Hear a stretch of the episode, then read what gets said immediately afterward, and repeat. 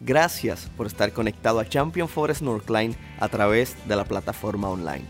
Este sermón está diseñado para que sea de bendición para tu vida y la vida de tu familia.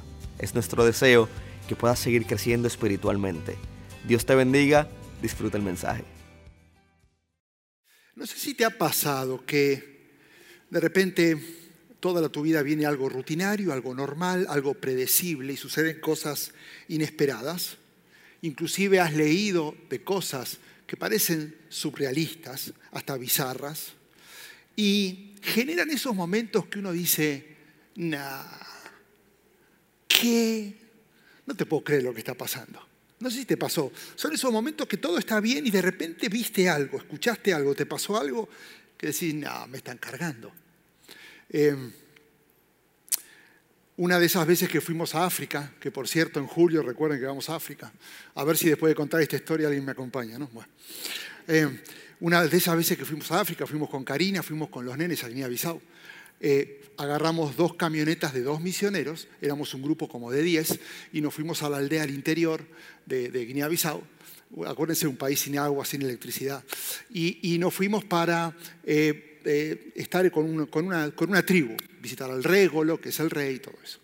Entonces, de regreso, por un camino muy finito, con mucha gente caminando alrededor, porque obviamente no hay carros, eh, nosotros íbamos en la camioneta, por decirlo, uno, y atrás venía la camioneta dos. Toda mi familia y un misionero venían en la camioneta uno, el resto del equipo venía en la camioneta dos. la camioneta dos, sin quererlo, porque no tuvo la culpa, atropelló un nene de cinco años y lo matamos en África.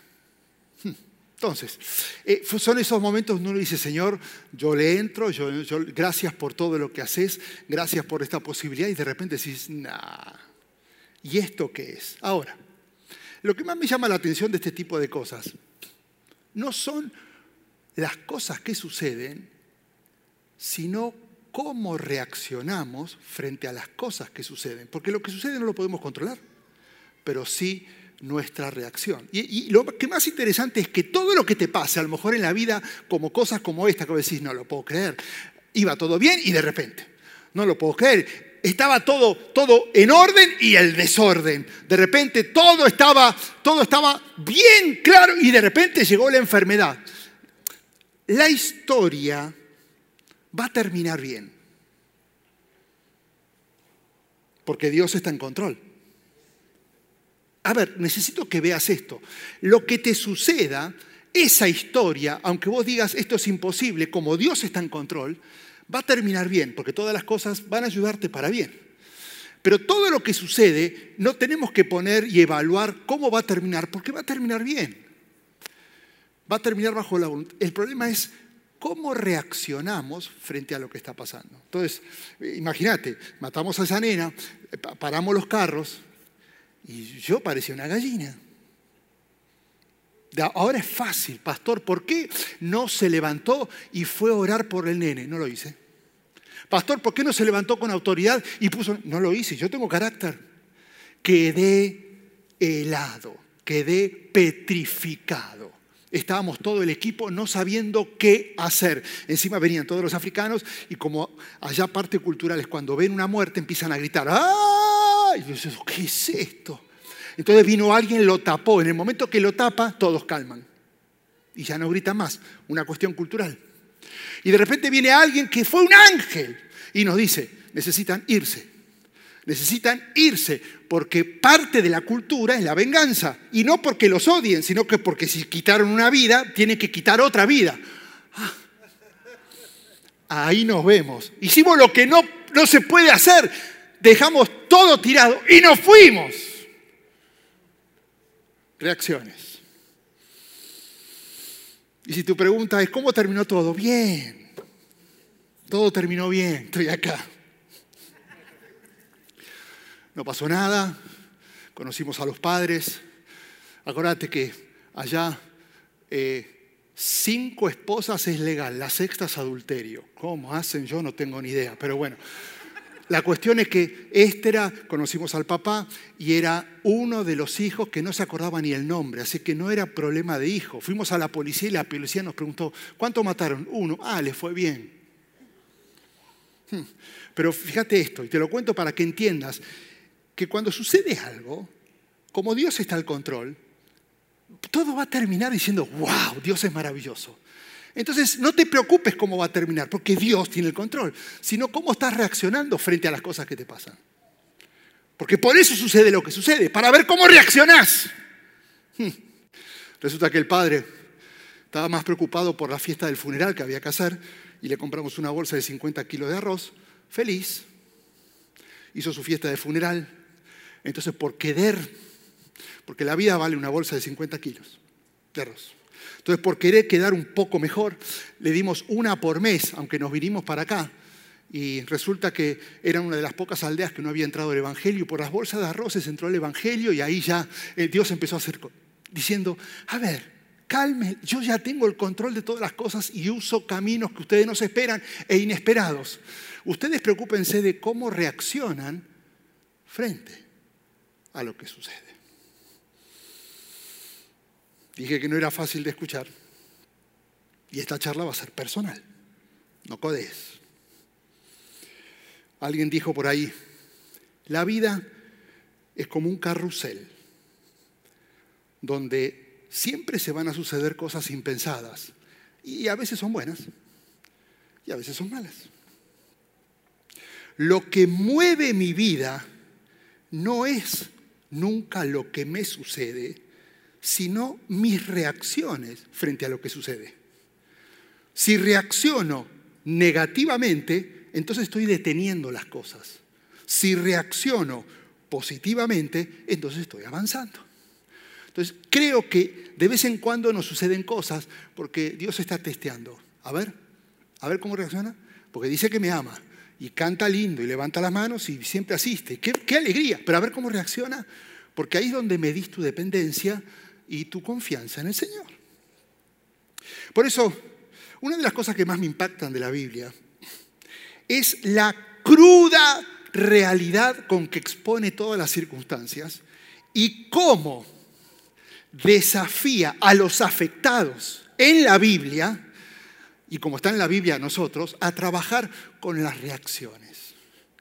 Convengamos que la Biblia es un libro que como trata sobre relaciones interpersonales desde el principio hasta el final, es un libro de conflictos. Toda la Biblia está llena de conflictos. No existen relaciones verdaderas sin conflicto. Por eso tenés conflictos en tu matrimonio. Por eso tenés conflictos con tus hijos porque no hay relaciones verdaderas sin conflictos. Entonces, el problema no son los conflictos, sino no solucionarlos. Ahora, como todo conflicto trae estrés, la tendencia es querer evitarlos. Y encima los conflictos los catalogamos de malos. ¿Y quién dijo que son malos?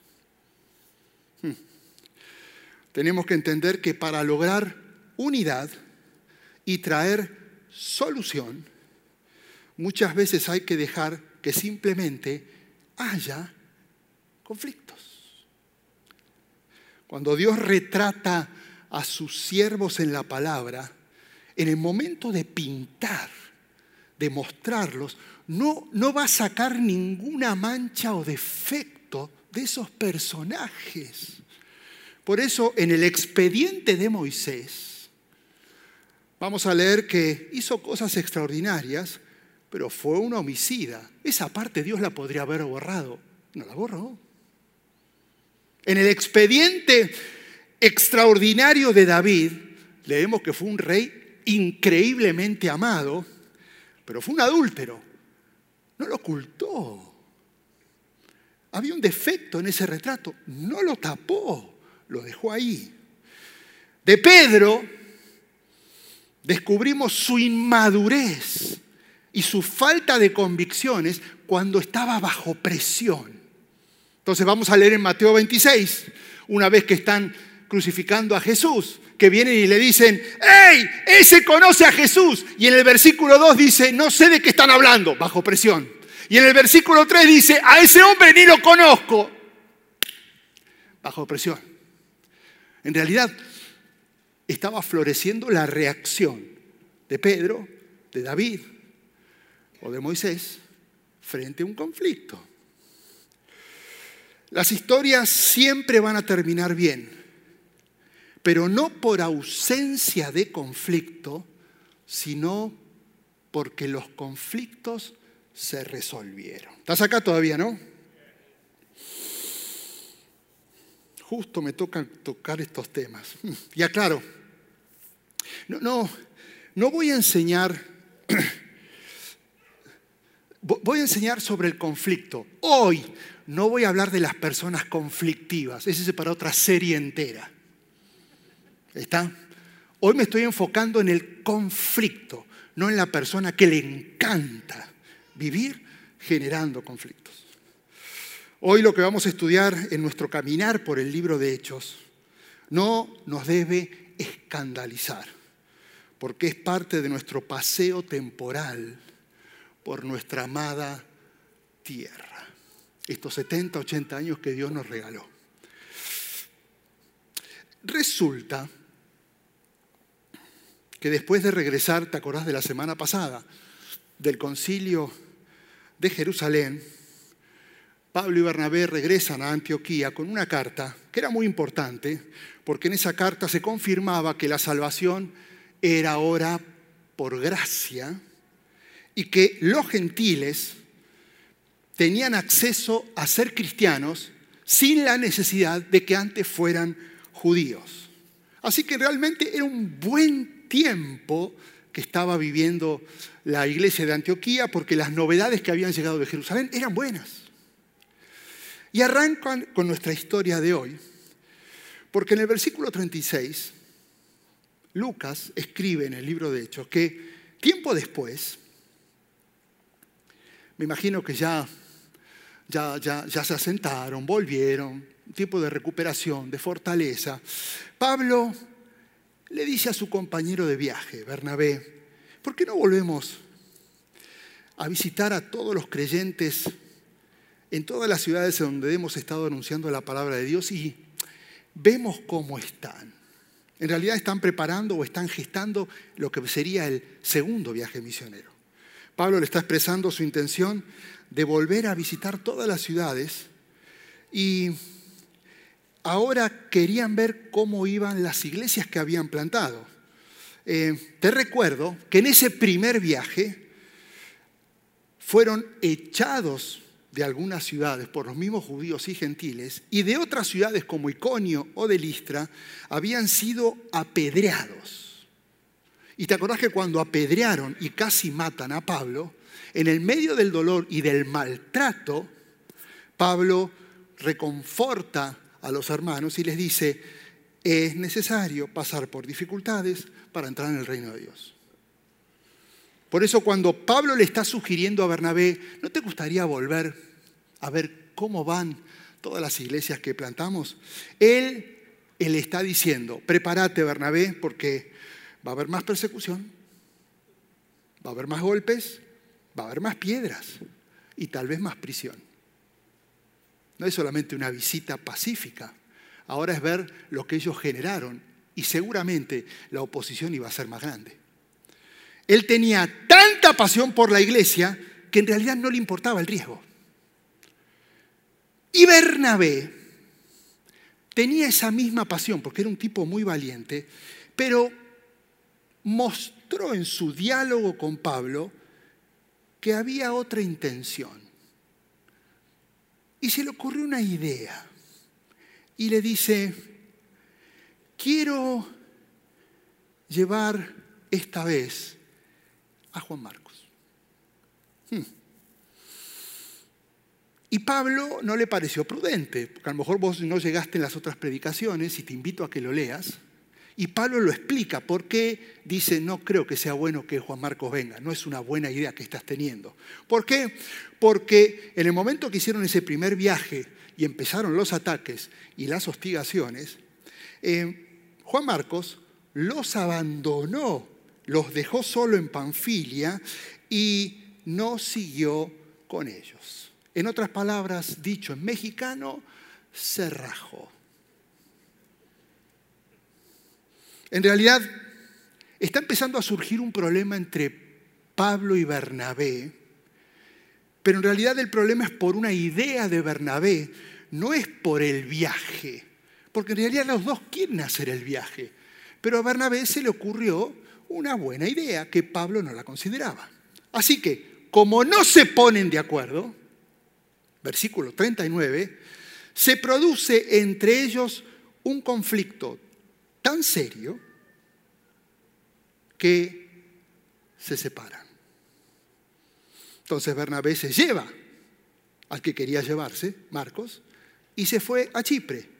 Y Pablo dijo, no te preocupes, yo escojo a Silas. Y después de que Antioquía los encomendó a la gracia del Señor, Pablo se fue y viajó a Siria y Cilicia y fueron a consolidar las iglesias. Ahora, esto tiene que ser uno de esos momentos que yo te hablé al principio. No, no lo puedo creer. ¿Cómo que se pelearon? No, me están cargando. Todo lo que hicieron juntos. Si son un equipo extraordinario.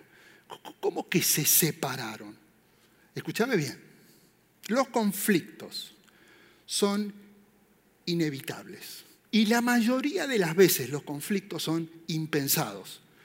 Por eso lo que vamos a estudiar hoy no es cómo evitar los conflictos, sino aprender a reaccionar frente a los conflictos. No puedo darte la fórmula secreta para que en tu matrimonio evites el conflicto. No, pero sí darte herramientas para que vos puedas resolver y aprender a reaccionar, no solamente en tu casa, sino en tu organización, en la iglesia, con tus hijos, en todos los ámbitos donde haya más personas. Nos encontramos frente a un problema. Este es el problema, esta es la teoría del problema. Pablo y Bernabé no se ponen de acuerdo porque quiere Bernabé llevar a Juan Marcos de nuevo y Pablo no quiere. Hagamos un poco de historia. Bernabé era el primo de, de, Juan Marcos. Y vos sabés que la familia pesa. Y evidentemente Bernabé tenía un cariño muy especial por Juan Marcos. Y él quería darle a su primo una nueva oportunidad. Pablo, por otro lado, no quería correr el riesgo porque se venía un viaje muy peligroso, tal vez más peligroso que el primero. Así que creía que no era una buena idea, no era una buena alternativa llevar a alguien que no sabían si en el fondo iban a poder contar con él. ¿Y si se raja de nuevo? La pregunta es, ¿quién de los dos tiene razón? ¿Es un conflicto? ¿Qué, No, voy a preguntar quién piensa que uno tiene, porque cada uno, el que es como Pablo va a decir Pablo, y el que es como Bernabé tiene, es como Bernabé. Muchos libros se escribieron por este problema. Muchos teólogos gastaron horas en tratar de responder a esta pregunta y lo único que lograron es más desacuerdos. Los que son como Pablo le van a dar la razón a Pablo y los que son como Bernabé lo van a apoyar a Bernabé. Por eso, en realidad, no vale la pena enfocarnos en encontrar la respuesta correcta, porque en realidad los dos tenían razón. Pablo estaba enfocándose y lo que tenía en prioridad era la misión. Bernabé, no podemos tener a alguien que de buenas o malas nos abandone. Eh, realmente, Bernabé, el llamado es para los valientes y los que confían en el Señor, no para los desertores. Uy, qué palabra dura, acordate de dónde venía Pablo, del mundo romano. Entonces, alguien que se va porque tiene miedo es un desertor. Y seguramente Pablo le hubiera dicho, Bernabé, te recuerdo las palabras de nuestro Señor Jesucristo. Lucas 9, ninguno que habiendo puesto su mano en el arado, mira hacia atrás y es apto para el reino de Dios. Toma. Listo, quedó claro. Pero aparece Bernabé en escena. Bernabé no se enfoca en la misión, él se enfoca en la persona. Pablo, este chico tiene dones. Hmm. Yo sé que falló. Pero ¿quién no se equivoca?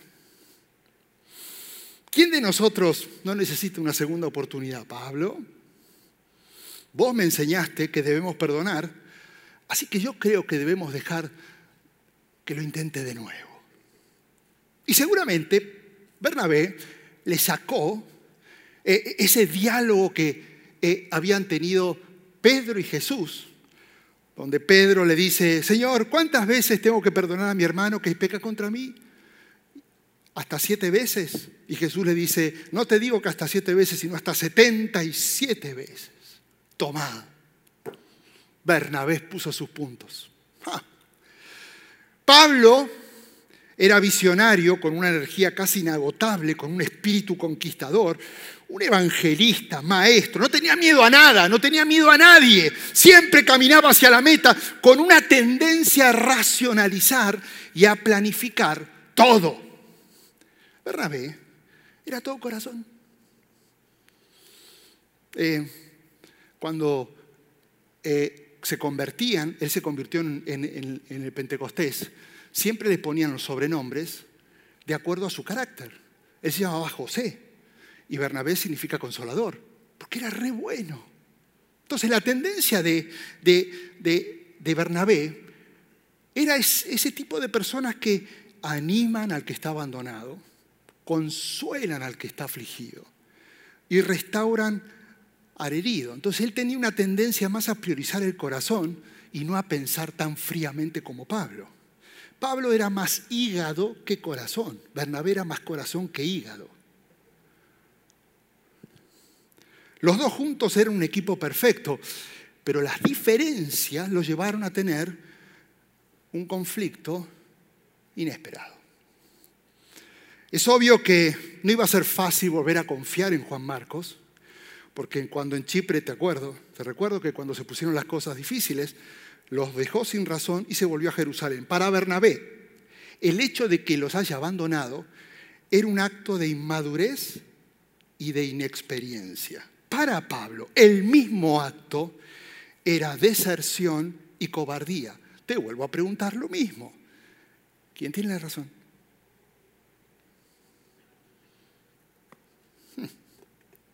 Ahora, quiero compartirte tres elementos que son los tres puntos que quiero tocar hoy, que debemos tener en cuenta al estar en desacuerdo con alguien. Eh, pero, pero antes déjame decirte algo. Yo me pone esto que está sucediendo entre Pablo y Bernabé, tiene que ser algo muy alentador. Uh, a mí me dio una felicidad leer esta historia. Porque este conflicto revela que Pablo y Bernabé eran humanos. Hmm. Y si no hubiera existido un conflicto entre ellos en ningún momento, yo realmente me sentiría un miserable, porque me la paso metido en desacuerdos y conflictos. Pero hoy me siento bien porque descubrí que ellos, al igual que nosotros, no somos ángeles, sino personas imperfectas, que seguimos discutiendo por detalles, nos ponemos desacuerdo por diferentes decisiones y tenemos siempre conflictos con los demás. Así que respira, porque el problema no es el conflicto, es inevitable. Y la respuesta que debemos buscar hoy es a la siguiente pregunta. ¿Cómo debo trabajar un desacuerdo de tal manera que nadie resulte mortalmente herido? ¿Estás listo? Esto fue la introducción. Porque ahora lo que viene es pesado. Y, no quiero que pienses en él, en ella, en ellos. Quiero que pienses en tu vida, porque obviamente ya sabes que en los próximos minutos voy a tener que hacer, y la palabra lo va a hacer, un desafío y vas a tener que humillarte y vas a tener que decidir qué hacer con el conflicto que ahora estás teniendo.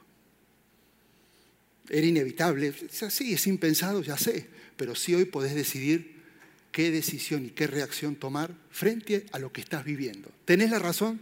No hay problema. ¿Quién tiene la razón? No sé. Bernabé tiene la razón y Pablo tiene razón.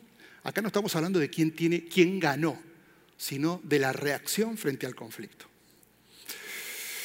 Este pasaje, número uno, nos enseña que cuando hay un desacuerdo es porque siempre hay muchos puntos de vista.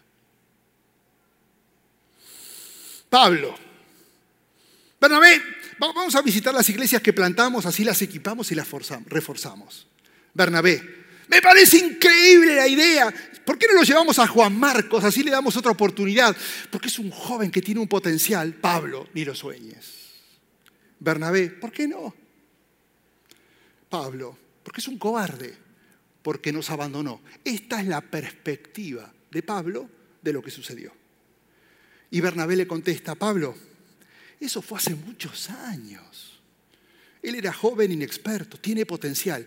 Esta es la perspectiva de Bernabé acerca de lo que sucedió. El desacuerdo está en la perspectiva, no en lo que sucedió. Esto me hace acordar, tengo que abrir mi corazón para hablarles de los desacuerdos que tengo con Karina, pero necesito aguantes. Karina, mi amor, vamos a desayunar. Yo digo, oh, espectacular. Vamos a hijo.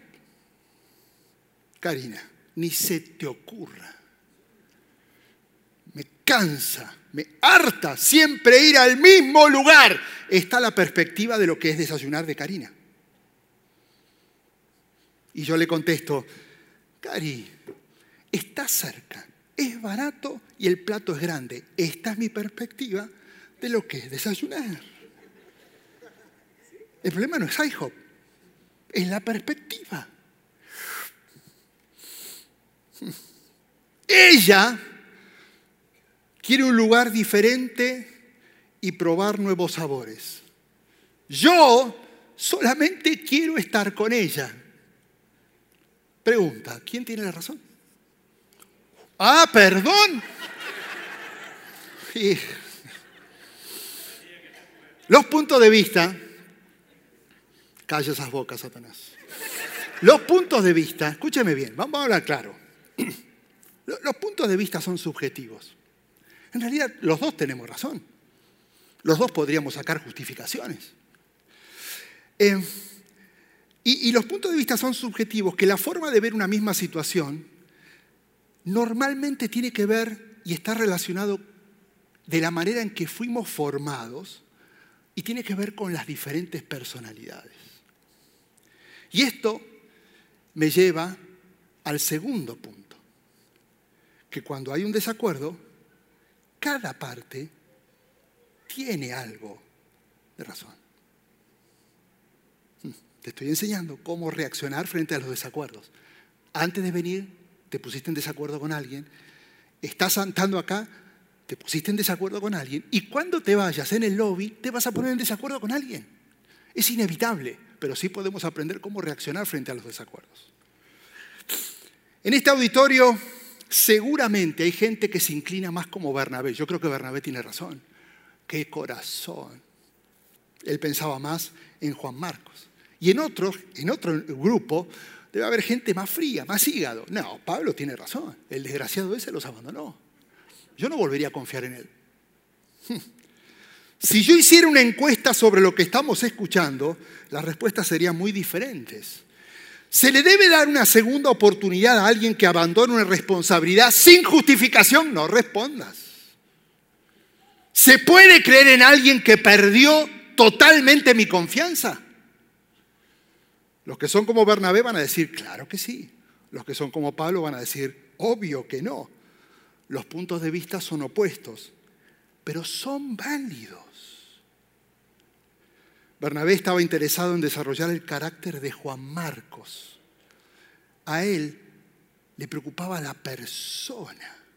Por eso en el versículo 37 dice, resulta que Bernabé quería, ten en cuenta este verbo, quería llevar con ellos a Juan Marcos. El verbo en tiempo imperfecto, quería en griego, es, quiere decir desear enérgicamente. Así que Bernabé seguramente estaba exigiendo, lo voy a llevar, porque creo en él. Quiero que nos acompañe, porque el joven tiene potencial. Y me imagino que le debe haber dicho Bernabé algo así a Pablo.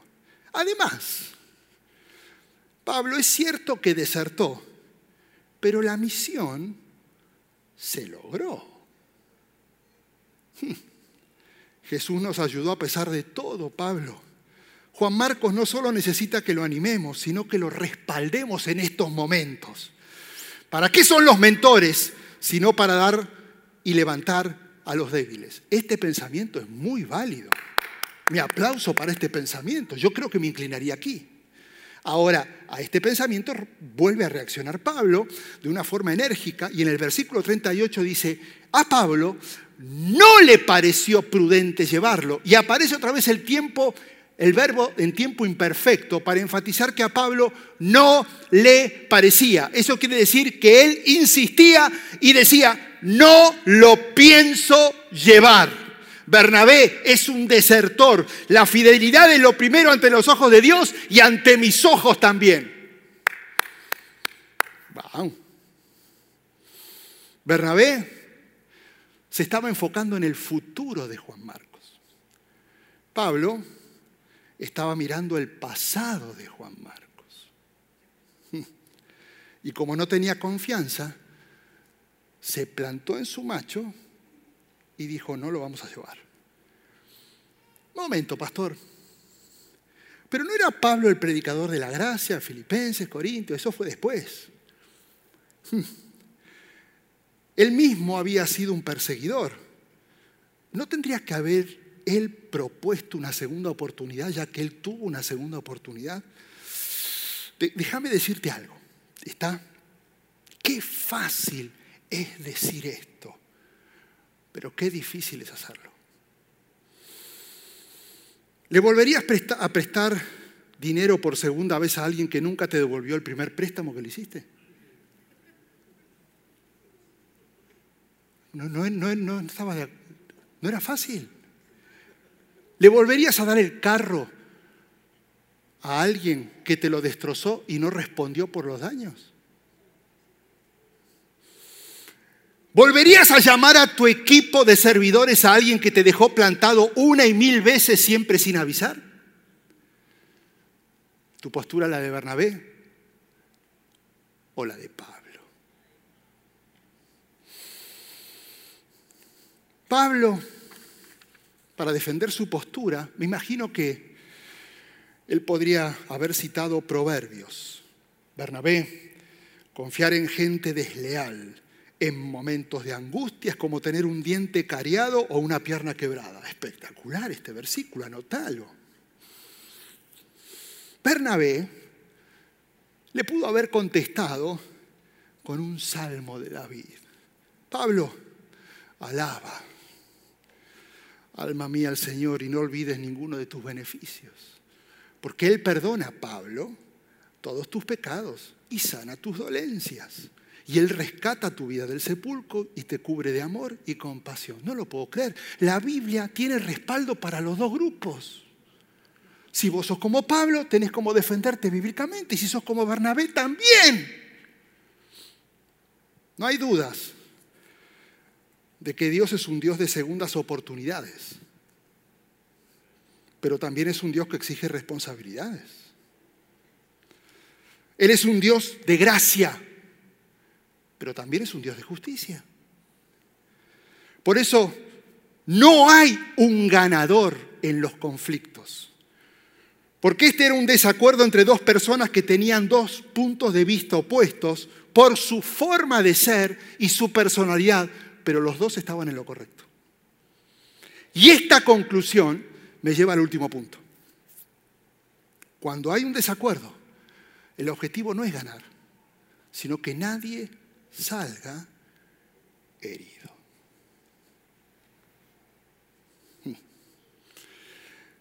Versículo 39. Hubo un conflicto tan serio que se separaron.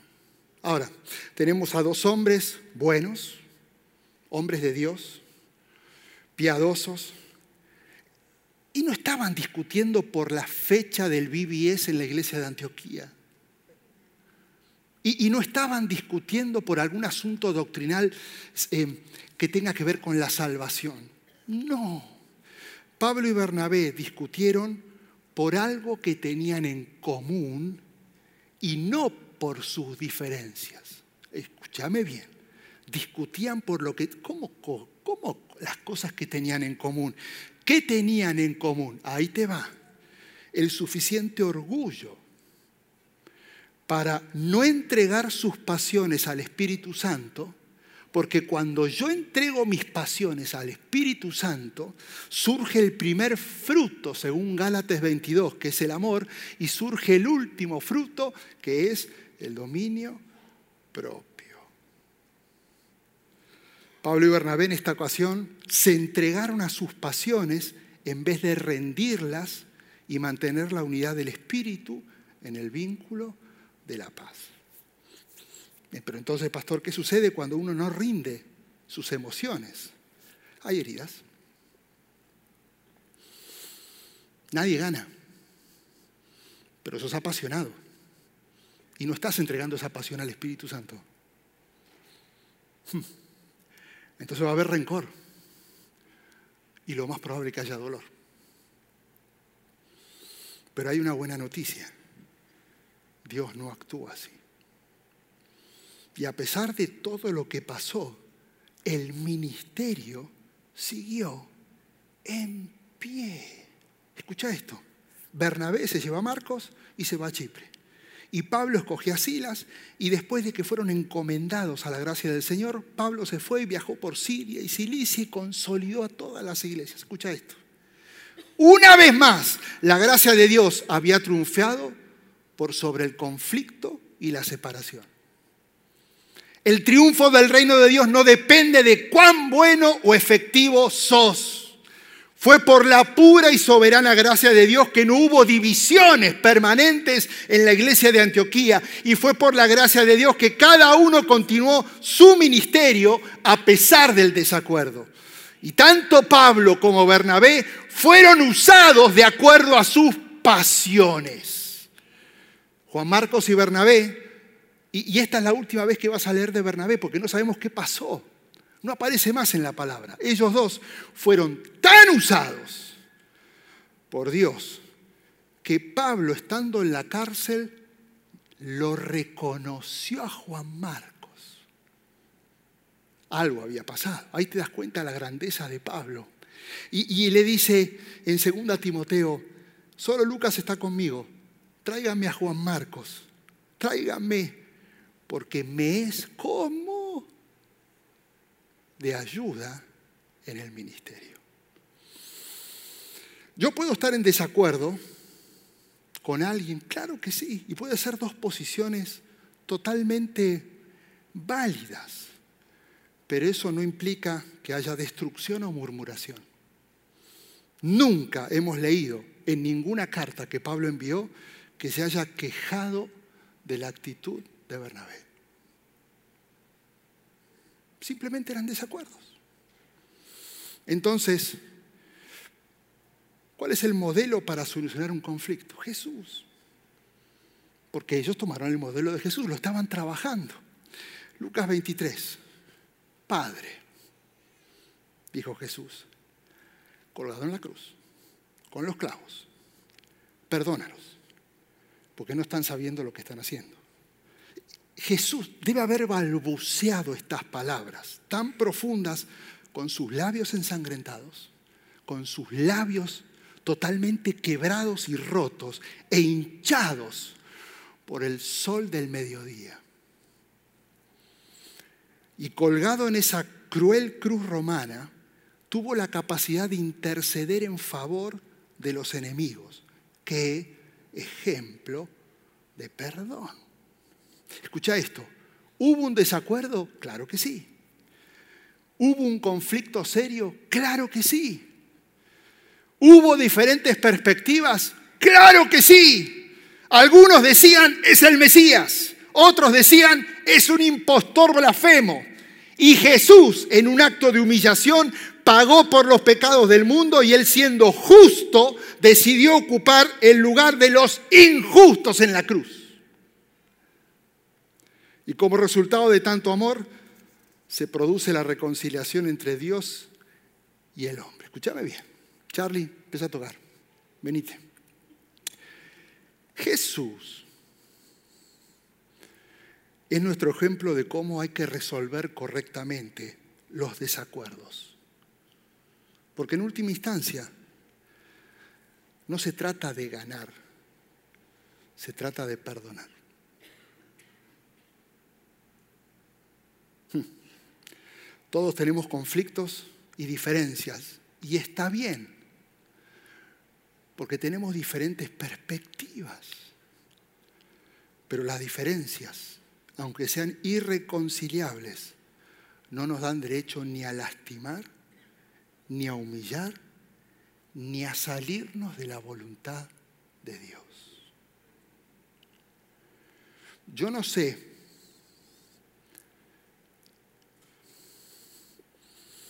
qué está pasando en tu vida.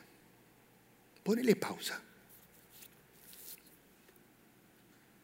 Porque mientras estuve hablando, seguramente estuviste pensando en todo lo que te está pasando. No pienses más. Ponele pausa. No te estoy preguntando cuál es la perspectiva en tu vida, ni cuál es la perspectiva del conflicto que estás viviendo. Porque lo más probable es que tengas parte de razón. Y si tenés un problema con alguien, ella o él va a tener otra perspectiva y lo más probable es que tenga parte de la razón. Acá no se trata de quién tiene razón. Te estoy preguntando, ¿cómo estás? ¿Estás esperando que te pidan perdón? ¿O como Jesús habrá llegado el tiempo de pedir perdón aunque no se lo merezca. No hay otra forma. Te dije, hoy no vamos a hablar de evitar conflictos, sino cómo reaccionar frente a los conflictos. Y hay una sola manera de reaccionar. Perdonando.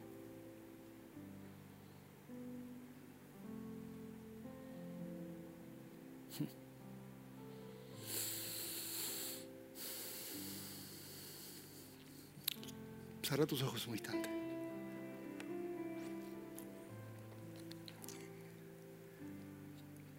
Yo no, no tengo ni idea lo que estás viviendo. El cristianismo suele actuar mucho, ¿no? El que ama al Señor actúa a ser como le gustaría estar y a mostrar en las redes sociales cómo me gustaría que fuera mi relación matrimonial, pero en realidad lo estoy actuando porque estoy viviendo desacuerdos y conflictos. Y eso no lo vas a poder evitar. Porque lo que la palabra hoy quiere impactar en tu corazón y en tus pensamientos no es que evites, porque eso es perfección y no lo vamos a lograr, es que reacciones como Jesús. Y para eso hay que humillarse como Jesús a tal punto que sin merecerlo, ocupó tu lugar y mi lugar. Y Él murió por vos y por mí. ¿Cómo no vamos a tomar ese ejemplo para imitarlo? Yo creo que hagamos algo. Y con esto vamos a terminar. No tengo ni idea cuál es tu situación, pero yo creo que hay dos tipos de personas acá. Personas que están heridas por algo que te hicieron y eso generó un conflicto. Y personas que hirieron como respuesta y reacción a un conflicto. Creo que casi toda la iglesia debe estar en ese yo ya estoy ahí, yo ya me vi ahí. O te hirieron o heriste. ¿Por qué? Porque hubo un desacuerdo, porque ese desacuerdo llevó a un conflicto y en vez de solucionarlo, quisiste ganarlo. Y no se trata de ganar nada, sino de imitar a Jesús y perdonar. Y hoy tenemos que darle punto final a esa situación que no te está dejando estar en paz. ¿Estás dispuesto? ¿Estás dispuesto? Si ese es tu caso, te voy a pedir algo. Que ahí donde estás, te pongas de pie y le digas, Señor, le vas a decir, me hirieron. Señor, herí. Y hoy tomo la decisión de perdonar. Esa va a ser la solución al conflicto. No ganar, perdonar, imitando a tu Hijo Jesús. Si ese sos vos, ponete de pie. Ponete de pie.